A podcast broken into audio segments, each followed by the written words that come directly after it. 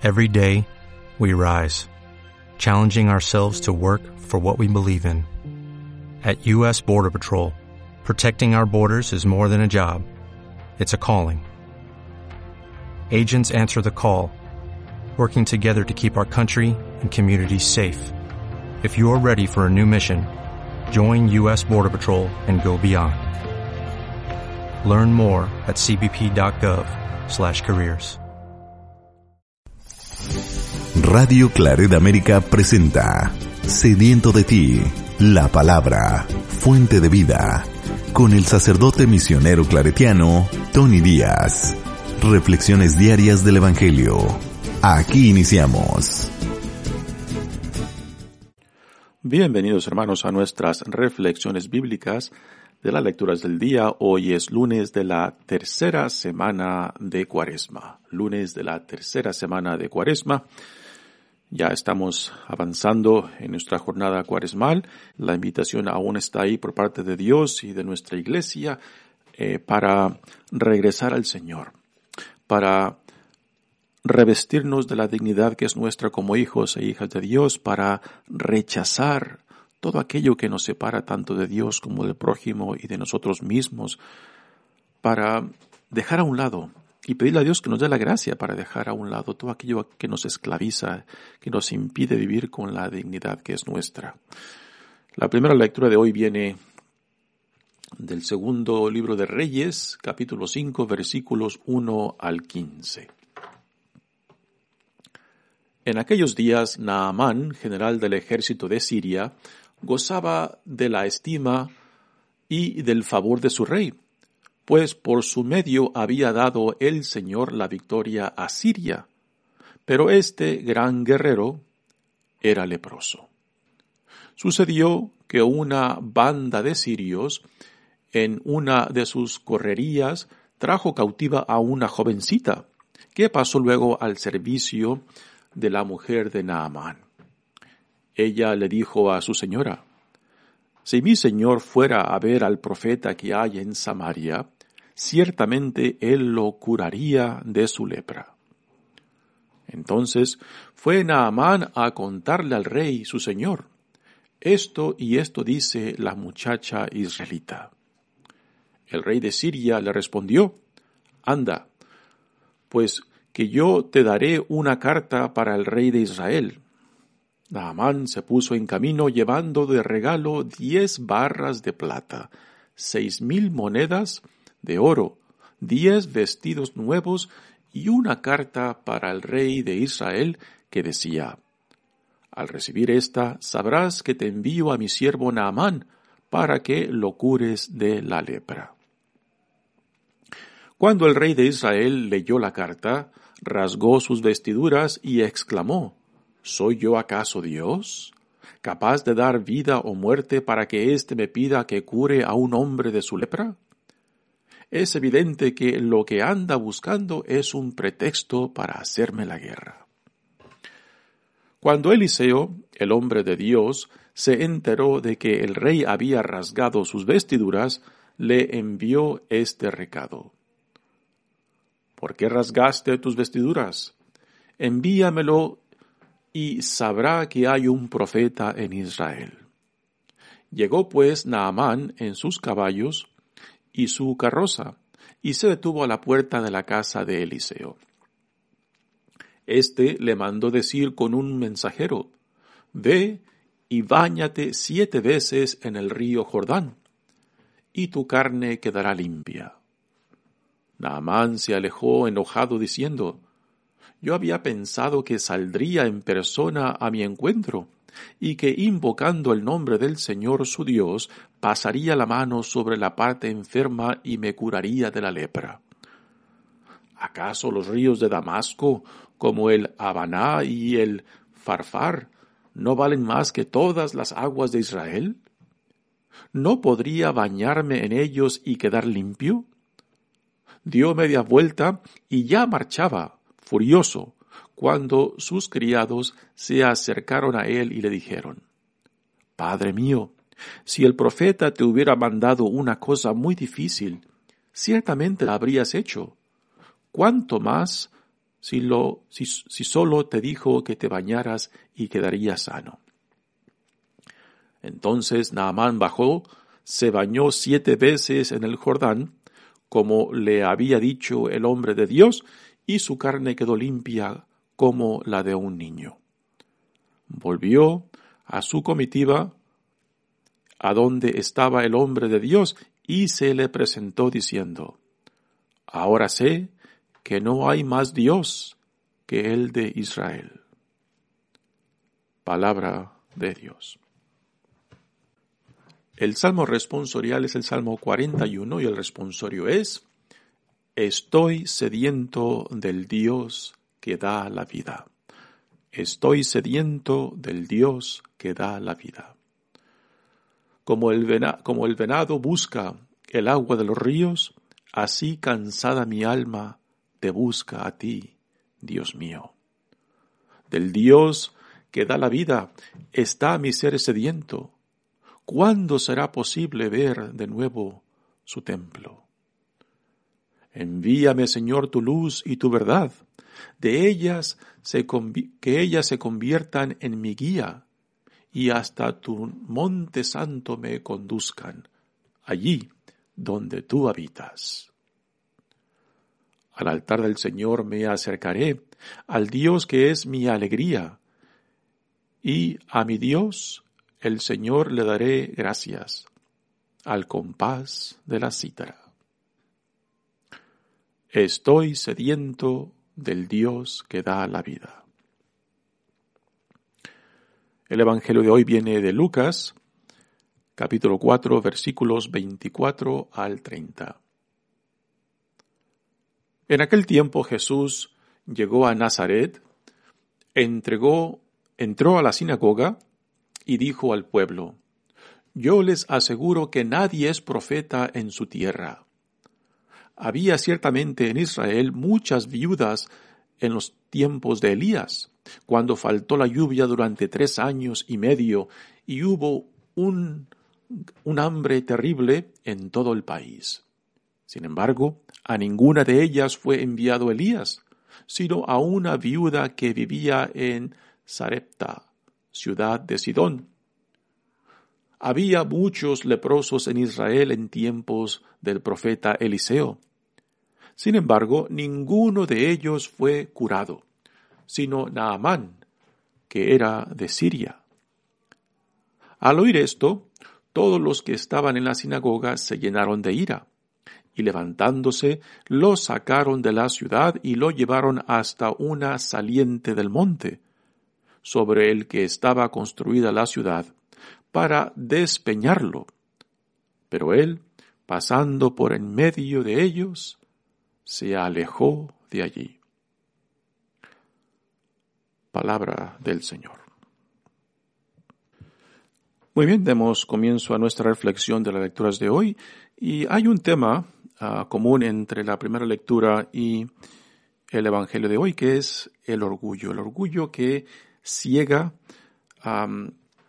la mente de este general Naamán y también los ah, interlocutores de Jesús cuando se encuentran en la sinagoga de su pueblo de Nazaret, que le impiden, les impiden a ellos ver y escuchar a, Jesús y hacen todo lo contrario, lo rechazan y hasta el punto de que lo quieren matar despeñándolo desde ah, la saliente de la ciudad. Muy bien, dice la lectura de hoy. En aquellos días Naamán, general del ejército de Siria, gozaba de la estima y del favor de su rey, pues por su medio había dado al Señor la victoria de Asiria. Es interesante eh, cómo Israel, los autores del Antiguo Testamento, ven a Dios. No lo ven solamente como el Dios de Israel, lo, lo ven como el Dios de todo el universo. Y aún las victorias de Siria, que es enemigo mortal de Israel. Las victorias de, Siria las interpretan como victorias que dio, Dios les concedió a ellos, ¿no? Así que es muy interesante, ¿no? Yahvé es el Dios del universo, no simplemente el Dios de Israel. Y aquí hasta a los enemigos de Israel, a, Siria, eh, ven sus victorias como una acción de Dios por ellos. Dice, pero este gran guerrero era leproso. Así que Naamán es un general en, en las ah, Fuerzas Armadas de, ah, de Siria. Sucedió que una banda de sirios en una de sus correrías trajo cautivo a una jovencita que pasó luego al servicio de la mujer de Naamán.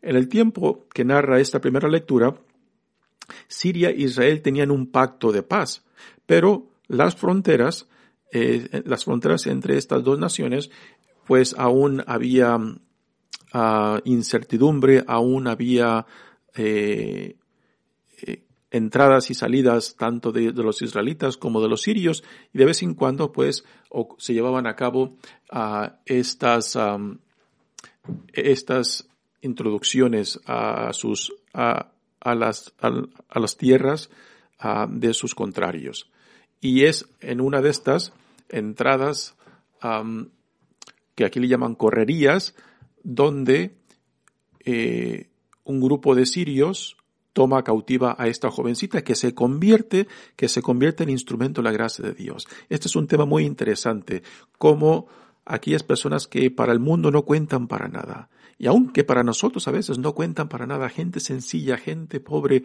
gente humilde, ¿no? Que a veces ni siquiera las vemos ni las reconocemos. Pues aquí un ejemplo bien claro como esta jovencita que fue capturada por los sirios y llevada a Siria y que ahora está de sierva de la esposa del general Naamán, pues se convierte en instrumento de la gracia de Dios, también instrumento de la sanación de Naamán. Así que esta jovencita le dice a su señora, si mi señor fuera a ver al profeta que hay en Samaria, ciertamente él lo curaría de su lepra. Y esta, y, esta intervención de esta sierva, jovencita israelita, pues es lo que eh, enciende, eh, empieza esta aventura de Naamán, de ir primero al rey y después el rey lo manda al rey de Israel con una carta pidiéndole que lo sane, lo cual es, es, una escena divertida porque crea reacciones exageradas del rey de Israel, de Israel. Dice, entonces fue Naamán a, a contarle al rey su señor, esto y esto dice la muchacha israelita. Y el rey de Naamán le dice, anda pues, que yo te daré una carta para el rey de Israel. Y entonces eh, Naamán eh, empieza a, a ordenar su salida para Israel y lleva consigo pues como regalos una cantidad de cosas, plata, oro, vestidos, como regalos para el rey de Israel, como de cierta manera pensando que con regalos puede comprar el favor de Dios para su sanación. Naamán se puso en camino llevando de regalo diez barras de plata, seis mil monedas de oro, diez vestidos nuevos y una carta para el rey de Israel, que decía, al recibir esta sabrás que te envío a mi siervo Naamán para que lo cures de la lepra. El rey de Siria no, no está pensando que el rey de Israel lo va a sanar, sino que el rey de Siria supone de que el profeta de quien esa muchachita israelita le ha hablado eh, está bajo la autoridad del rey de Israel, lo cual es un, es un error terrible eh, que el rey de Siria no comprende. Eliseo, en cierta manera, este, es una crítica constante del, rey de Israel porque es un rey que no se somete a Dios, es un Dios, es un rey infiel, es un, es un rey eh, que rechaza la alianza de Dios. Y sin embargo, cuando el rey de Israel recibe esta comitiva de Naamán y, lee la carta, pues la toma como ofensa, ¿no? Y aquí entra el orgullo, el orgullo tanto de este rey de Israel como también a principios el orgullo de Naamán cuando finalmente se entrevista con Eliseo, el profeta de Israel que vive en Samaria. Cuando el rey de Israel leyó la carta, rasgó sus vestiduras exclamando, ¿Soy yo acaso Dios capaz de dar vida o muerte para que éste me pida que cure a un hombre de su lepra? es evidente que lo que anda buscando es un pretexto para hacerme la guerra, ¿no? Recordamos que hay un pacto de paz entre Siria e Israel y el rey de Israel pues ve esta, esta comitiva del rey de Naamán y con esta carta del rey de Siria como una amenaza, como una, em, eh, un motivo para causar ah, la guerra de nuevo entre ellos, ¿no?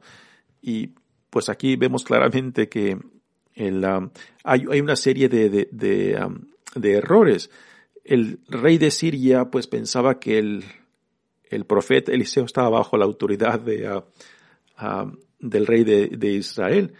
Y el rey de Israel pensaba que esta comitiva de Naamán pues es un motivo y causa para querer eh, fomentar otra vez la guerra, ¿no? Eh, es, como una comedia esta escena que se está viviendo por, tanto por el malentendido del rey de, Siria como el orgullo, uh, el orgullo del rey de Israel. Cuando Eliseo, el hombre de Dios, se enteró de que el rey había rasgado sus vestiduras, le envió este recado. ¿Por qué rasgaste tus vestiduras? Envíamelo y sabrá que hay un profeta en Israel. Y estas palabras de Eliseo también son una crítica al rey de, Israel, porque el rey de Israel es, es renegado de Dios, eh, es un rebelde, es, un infiel, a que no se somete a la obediencia de Dios, ¿no? Así que estas palabras de, Eliseo también es crítica para él. Llegó pues Naamán, sí, que finalmente Naamán eh, llega a, donde se hospeda eh, el profeta Eliseo. Y dice, Naamán con sus caballos y su, y su carroza se detuvo a la puerta de la, de la casa de Eliseo. Este le mandó decir con un mensajero, ve y váyate siete veces en el río Jordán, y tu carne quedará limpia. Cuando el general Naamán escucha eh, este, este mensaje de Eliseo, que ni siquiera sale para recibirlo, ¿no?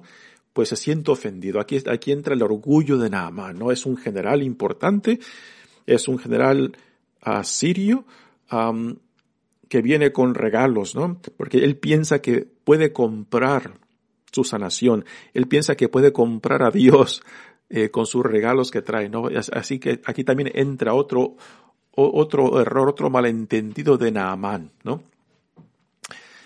Y ahora, cuando escucha este, este mensaje de Eliseo, que ni siquiera sale a recibirlo, se quiere marchar enojado. dice, yo había pensado que saldría en persona a mi encuentro y que invocando el nombre del Señor su Dios, pasaría la mano sobre la parte enferma y me curaría de la lepra. Aquí entra nuevamente eh, los perjuicios y pre Ah, y concepciones que, uh, que Naaman tiene acerca de cómo Dios debe de funcionar, ¿no? Y porque él tiene estas nociones, pues se le hace difícil aceptar lo que Eliseo por medio del mensajero le, le, ha dicho, ¿no? Así que es el orgullo, es, son las, los perjuicios, son las concepciones que Naaman tiene acerca de Dios y cómo Dios debe de funcionar, lo que le impide simplemente aceptar eh, lo que Eliseo le dice, no porque Eliseo es fuente de sanación, es Dios. Es Dios la fuente de sanación y no es Eliseo mismo quien llevará a cabo esta sanación. Así que Naamán dice, ¿acaso los ríos de Damasco, como el Habaná y el Farfar, no valen más que todas las aguas de Israel? Sí, los ríos de Albaná y el Farfar son ríos bellísimos, con aguas cristalinas, que comparación al río Jordán, pues son unas maravillas, porque el río Jordán, sus aguas no son limpias, es, es agua que contiene mucho lodo, ¿no? Así que uh, se puede entender claramente que Naamán está enfadado y frustrado, ¿no? Y, también se siente ofendido porque pues, las aguas de nuestro río son mucho mejor que esta porquería del río Jordán. Pero él piensa que su sanación vendrá por las aguas del río Jordán. Y también aquí es otro error. Su sanación no vendrán ni por la palabra de Eliseo, ni por las aguas del río Jordán. Su sanación vendrá por la gracia de Dios. Por la gracia de Dios.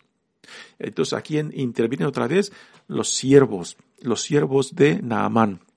Así como la sierva ah, de la esposa de Naamán interviene para que él se ponga en camino hacia Samaria, ahora también los siervos de él intervienen para que no se marche. Y le dicen, Padre mío, si el profeta te hubiera mandado una cosa muy difícil, ciertamente la habrías hecho. ¿Cuánto más si lo, si lo, si lo que te dijo ah, es algo sencillo? Entonces Naamán, decide hacer lo que Eliseo le dice y su piel queda limpia. Nuevamente no son, no son las palabras de Eliseo, no son las aguas del Jordán, lo que lo sanan es la gracia de Dios. Es, en cierta manera, la palabra de Dios por medio de Eliseo, ¿no? Y esto hay que quedar claro, ¿no? Para que después no andar que con las aguas del Jordán que son milagrosas. No, es Dios quien hace posible la sanación, el Dios quien hace posible nuestra purificación. Así que cuando Naamán hace lo que le mandó Eliseo, se mete a las aguas del Jordán siete veces y se da cuenta que queda sano y entonces regresa, regresa a la casa de Eliseo y finalmente dice esto.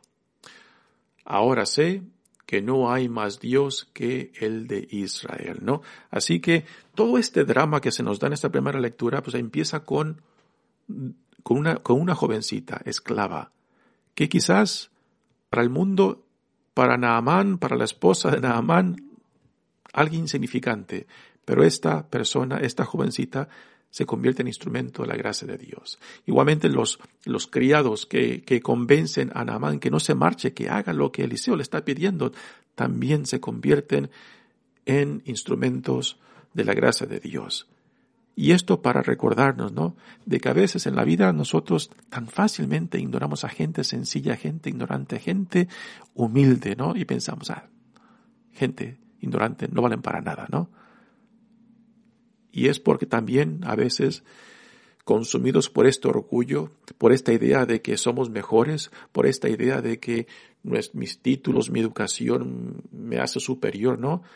A veces somos, estamos tan llenos de nosotros mismos, de, nuestro propio orgullo, que a veces ni siquiera palpamos y percibimos cómo Dios se acerca a nosotros por personas o por situaciones tan sencillas, tan simples, que pensamos que, así como Naamán, que que Dios venga a nosotros por medio de, de actos y, um, y, experiencias impresionantes um, o milagrosas, ¿no? Cuando Dios se hace presente en, a nosotros en la vida más, en la forma más sencilla, por personas más humildes, ¿no?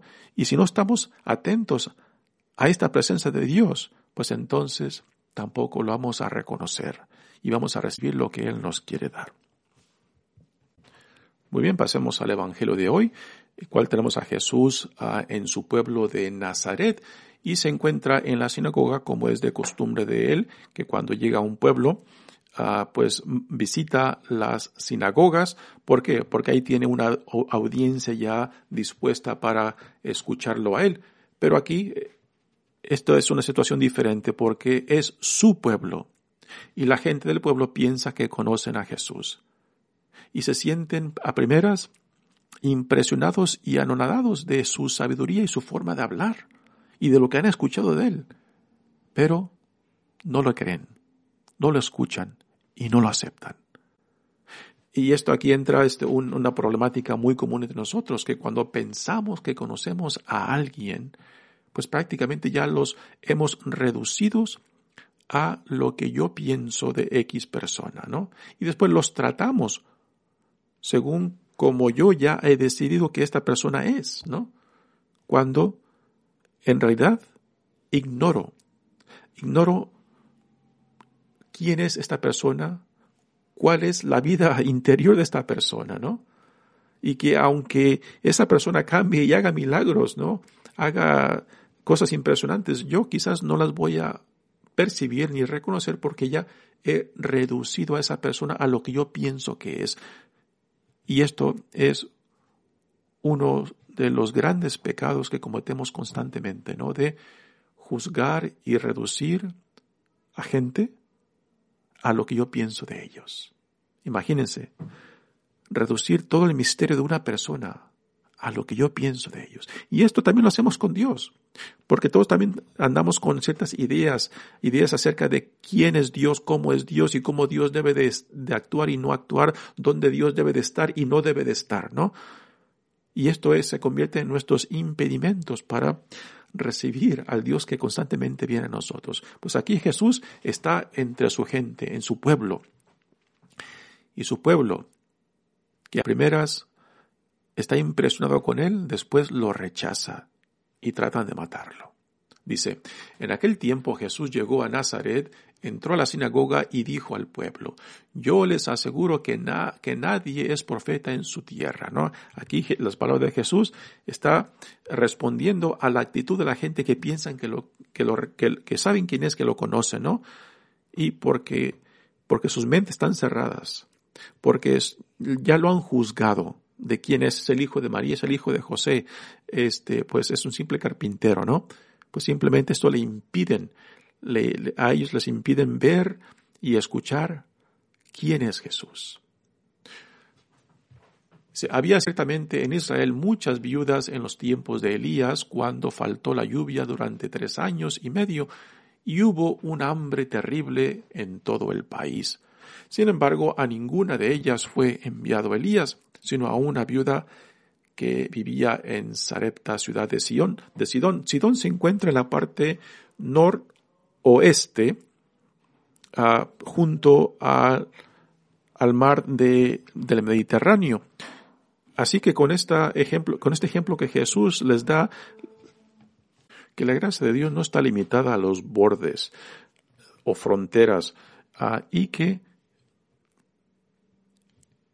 en, esta región de Sidón, la gracia de Dios puede ser, pudo ser reconocida y aceptada, lo cual dentro de Israel generalmente no era reconocida ni aceptada, ¿no? Y después Jesús les da otro ejemplo eh, que está conectado con la primera lectura de hoy. Dice, había muchos leprosos en Israel en tiempos del profeta Eliseo. Sin embargo, ninguno de ellos fue, fue curado sino Naamán, que era de Siria, este otro ejemplo también da a reconocer que la gracia de Dios no está limitada a, las fronteras de, Israel. Dios es el Dios del universo, no simplemente de Israel, ¿no? Y que el hecho de que este general Naamán fue sanado, eh, también otro ejemplo para picar las costillas al pueblo de Israel, que este general sirio, que representa al enemigo de Israel, sí reconoció sí reconoció al Dios de Israel, sí reconoció la gracia y el poder de Dios, algo que el mismo pueblo de Israel, representado por el rey de Israel, no hacían. Y sin embargo, este extranjero, este general del imperio de Siria, que son enemigos de Israel, pues mira, este sí llegó a creer y aceptar la gracia de Dios. Así que es la cerrazón de corazón y de mente de la gente del pueblo de Nazaret y también el orgullo mismo de sentirse que son el pueblo escogido, el pueblo de Dios, pero esto no es ninguna garantía de que, ah, de que ese orgullo y que esa seguridad de ser el pueblo escogido de Dios les ayude a percibir y a recibir a Dios cuando viene a tocar a sus puertas. Es obvio que no reconocieron a Dios encarnado en Jesucristo, porque pensaban que lo conocían, porque pensaban que era simplemente un carpintero, ¿no? Así de qué, de qué les sirvió este orgullo de sentirse el pueblo escogido, el pueblo de Dios, cuando tenían el corazón cerrado, la mente cerrada, para recibir al mismo Dios que vino a tocar a sus puertas. Y esta es, algo también problema nuestro, ¿no? Cuando nos sentimos de que la Iglesia Católica es la única iglesia, que es la iglesia que, que, que Cristo fundó, ¿no? Bueno, muy bien. Pero ¿de qué nos sirve si nos llenamos de orgullo y este orgullo después nos cierra tanto la mente y el corazón? Quizás Dios viene a nosotros y se dirige a nosotros no por otros católicos, sino por otros hermanos o hermanas que ni siquiera son parte de la iglesia y nos digan, bueno, sí serán muy la iglesia, que Cristo fundó, pero ¿por qué no reconocen al Dios que viene a ustedes? Es la misma problemática que, que tenemos en, en todos los tiempos, ¿no? Que nos llenamos de orgullo y pensamos que ya la tenemos hecha, que ya somos mejores que otros, ¿no? Cuando en la vida diaria pues estamos cerrados a la gracia de Dios, cerrados al Dios que viene a nosotros en la forma que este Dios quiera venir a nosotros, en la, en la persona que Dios escoja. Quizás no católico, quizás ni cristiano, pero que igualmente Dios, el Dios del universo, el Dios que no tiene límites no tiene límites de frontera, ni tiene límites de religión, ni tiene límites de dominaciones, ¿no? Es el Dios del universo que constantemente viene a nosotros. ¿Y cómo vamos a reconocerlos si estamos llenos de orgullo y de esta idea que somos superiores o mejores que otros? Al oír esto, todos los que estaban en la sinagoga se llenaron de ira y levantándose lo sacaron de la ciudad y lo llevaron hasta una saliente del monte sobre el que estaba a construir la ciudad. Y aquí viene lo interesante. Pero él, Jesús, pasando por en medio de ellos, se alejó de allí. Que no sea esta nuestra realidad, que no sea esta nuestra situación de que a causa de nuestra ser razón de mente y de corazón, pues también Jesús pase por entre medio de nosotros y se aleje se aleje tristemente porque nuestro orgullo, nuestra cerrazón de mente y de corazón nos impide percibir al Dios que viene a nosotros, a tocar a nuestras puertas, pero no lo escuchamos, ni lo recibimos. Y el problema no está, el problema no está con Dios, está con nosotros. De que nos hemos llenado tanto de orgullo, tanto de esta idea de que somos superiores y mejores que otros, de que somos el pueblo escogido, pero no estamos dispuestos a recibir al Dios que viene a nosotros día tras día, en la forma que Él quiera venir, en la cara, en la presencia de quien Dios escoja a venir a nosotros. Mi nombre es Padre Tony Díaz, misionero claretiano. Que Dios los bendiga. Radio Claret América presentó Sediento de ti, la palabra. Fuente de vida, sus comentarios son importantes. Contáctenos en radioclaredamerica.gmail.com